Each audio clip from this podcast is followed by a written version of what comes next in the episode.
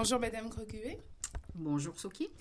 Donc euh, là, ce sera une entrevue concernant votre, euh, votre vie euh, privée, votre personne, pas en tant que député, parce que nous savons que vous êtes donc député du NPD. Et j'aimerais bien savoir, c'est possible, de parler un peu de votre enfance.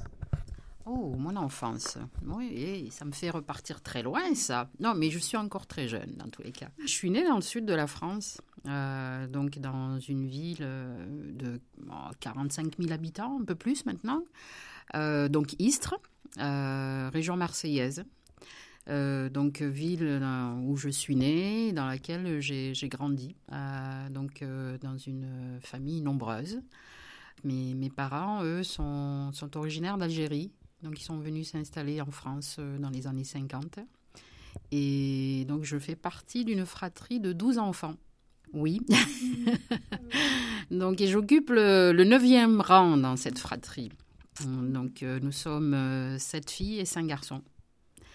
Que, bien évidemment, j'ai été, été bercée par les chants des, cigales, hein, puisque, bon, en Provence, c'est les cigales là qui, nous chantent tout l'été.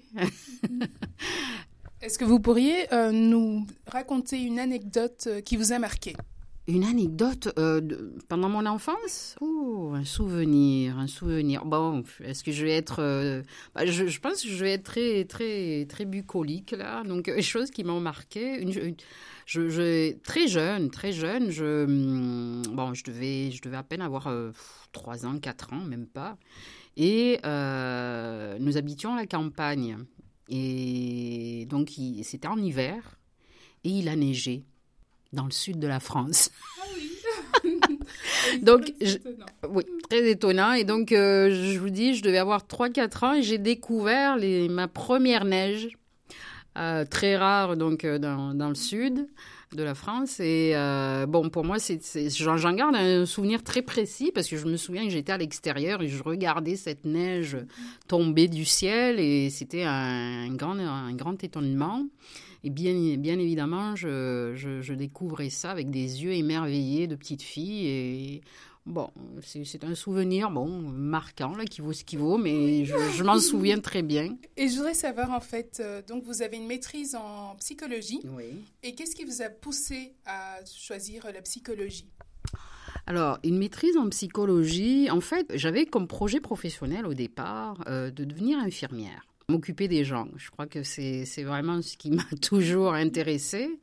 Et euh, lorsque j'ai donc j'ai commencé dans, un cursus euh, socio-médical, euh, j'ai eu un bac donc en secrétariat médical. Et suite à mon bac, c'était un bac qui me permettait de travailler. Donc j'ai travaillé quelques temps comme secrétaire médical. J'avais à peine 20 ans là. J'ai réalisé que oh non, franchement, rester secrétaire médical toute ma vie, c'est pas quelque chose que, que je ferais longtemps. Après un voyage que j'ai fait en Algérie donc euh, dans le pays de, mes parents et de mes ancêtres, je suis revenue. Et là, je me suis dit, bon, ok, euh, je pense que je vais, je vais me réorienter. Et à ce moment-là, j'ai décidé d'entreprendre des études en psychologie. J'ai toujours été très attirée, très intéressée par justement la dimension humaine, les relations humaines, euh, tout ce qui était lié justement à l'aspect de, de la psychologie et les sciences humaines. Est-ce que vous avez travaillé comme psychologue? Oui, j'ai travaillé, j'ai commencé à travailler comme psychologue euh, donc dans le, domaine de l'insertion sociale et professionnelle. Et d'ailleurs, j'ai fait toute ma carrière dans ce domaine-là. Donc, euh, euh, domaine de l'insertion qui touchait essentiellement à des jeunes en déshérence sociale et économique qui n'arrivaient pas à trouver leur voie parce qu'ils avaient quitté l'école très tôt, euh, parce que le, le, milieu euh, de l'emploi était très difficile euh, à, justement, vers lequel ils avaient des difficultés à, trouver une place. Et à un moment, durant votre parcours, vous devenez conseillère municipale. Comment se fait-il que vous passez de, en tant que psychologue à conseillère municipale? Tout simplement parce que dans mon milieu, dans le, professionnel dans lequel j'ai évolué, bien évidemment en contact avec beaucoup de détresse humaine. Euh, beaucoup de, détresse chez des jeunes, et particulièrement chez les jeunes issus de l'immigration, comme moi. Et ce, phénomène d'injustice me touchait énormément. Euh, pas parce que je le vivais moi directement, mais parce que, je vous dis, je côtoyais euh, donc, euh, ce, groupe de, jeunes en difficulté. Et je me disais, bon, la, meilleure des choses à faire, c'est peut-être d'aller porter leur voix. Pour moi, la, sphère politique était un moyen. De, de pouvoir se, se, faire entendre et faire en sorte que euh, on considère plus les, les individus en, fonction de leur origine, mais qu'on les considère uniquement parce qu'ils sont citoyens. Est-ce que votre engagement a changé quelque chose? Oui, absolument. Euh, je, crois que ça a été significatif dans le sens où euh, il y a eu vraiment un changement de perception les, personnes d'origine maghrébine, on les, on, les, considérait non plus comme des, personnes en dehors de la société, mais comme faisant partie prenante de cette société. Je me souviens que lorsque je discutais, lorsque je faisais campagne, que je discutais avec euh, ces mêmes jeunes-là, je leur disais, écoutez, je, dis, je, leur, je donnais toujours cet exemple. Je dis, écoutez, moi, pour moi, c'est important. Je, dis, je, me suis engagée et je crois qu'il y a d'autres formes d'engagement que la violence on peut faire sa place, on peut dire euh, les choses qui nous concernent, on peut dire notre rage, on peut dire notre colère, de, façon à ce que les autres puissent, puissent nous entendre. Si on utilise toujours la violence, on ne sera jamais entendu, mais on sera toujours stigmatisé. Je dis, mais un des moyens justement de se faire entendre, c'est de, véritablement s'engager de façon citoyenne. Donc ça, c'était donc euh, en 95. 95. 95. Donc jusqu'à 2000. Euh, et, qu'est-ce qui a fait après que vous euh, quittiez en fait la, France avec euh, votre mari et vos quatre enfants pour venir au Canada? Juste pour, pour finir là avec justement l'engagement des jeunes, ce qui a permis à d'autres jeunes, moi je suis partie, et d'autres jeunes de la communauté donc se sont retrouvés au conseil municipal. Et jusqu'à ce jour, donc on a des jeunes de la communauté qui s'engagent et qui sont au conseil municipal Au moment où on, a ce projet d'immigration avec mon conjoint, euh, on a nos, quatre enfants. Euh, mon dernier, euh, donc Pacom, a à peine un an et demi, là, et on commence de, parler de, bouger. J'ai eu quatre enfants, je continuais ma carrière professionnelle, j'avais vraiment, là, je ne m'étais pas réengagée en politique. Après la fin de mon mandat, j'ai dit, bon, je fais un break là, j'ai les enfants, je vais m'en occuper. Euh, et quatre, c'est quand même bon, une grande, une, famille nombreuse. Et à ce moment-là, euh, donc on discute de ce projet et l'idée nous, nous est venue parce que la, la, discrimination était, était constante. Euh, il prenait de plus en plus d'ampleur. Euh, moi, j'avais grandi dans cet espace-là. Je, suis quelqu'un d'assez fort, donc euh, moi, j'ai pu faire ma place. Euh, et j'avais, pour moi, les choses étaient claires. J'étais né dans ce pays, ce pays est le mien. J'avais aucune difficulté avec ça, même si je voyais des agissements ou des actes ou des, choses discriminantes, mais ça ne ça me gênait pas pour poursuivre ma route. mais par contre, quand on a des enfants, ben, on pense à nos enfants aussi. Et là, je me disais, waouh, si la France continue euh, à être ce, qu'elle est là, ça va, aller de, mal en pis. Et vraiment, euh, on s'est beaucoup questionné avec mon, mon, conjoint et on s'est dit, bon, on n'avait pas envie que nos enfants aient à supporter ça. Tu sais, ils sont nés en France, euh, leur papa est de Côte d'Ivoire, ils sont mat de peau, black de peau. Et on s'est dit, bon, euh, on n'a pas envie qu'ils vivent ça et on, avait envie vraiment de leur proposer autre chose, de faire en sorte qu'ils grandissent aussi dans un milieu où ils vont, ils, vous allez pouvoir se sentir plus à l'aise. On va aller de l'avant avec ce projet d'immigration et on, a pensé, y aura plusieurs, plusieurs lieux là. Pour finir, euh, on s'est arrêté sur le Canada, le Québec en particulier, bien évidemment, puisque c'est avec la langue française, c'est la province euh, avec laquelle on s'est dit, bon, en termes d'intégration, euh, euh, il y aurait le, moins de difficultés. et nous sommes arrivés donc en 2005. Voilà. À vos débuts, à votre arrivée, quel a été le choc culturel? On est arrivé l'été, donc c'était très cool. c'était très bien à Montréal, donc bien évidemment beaucoup de festivals, c'était très agréable.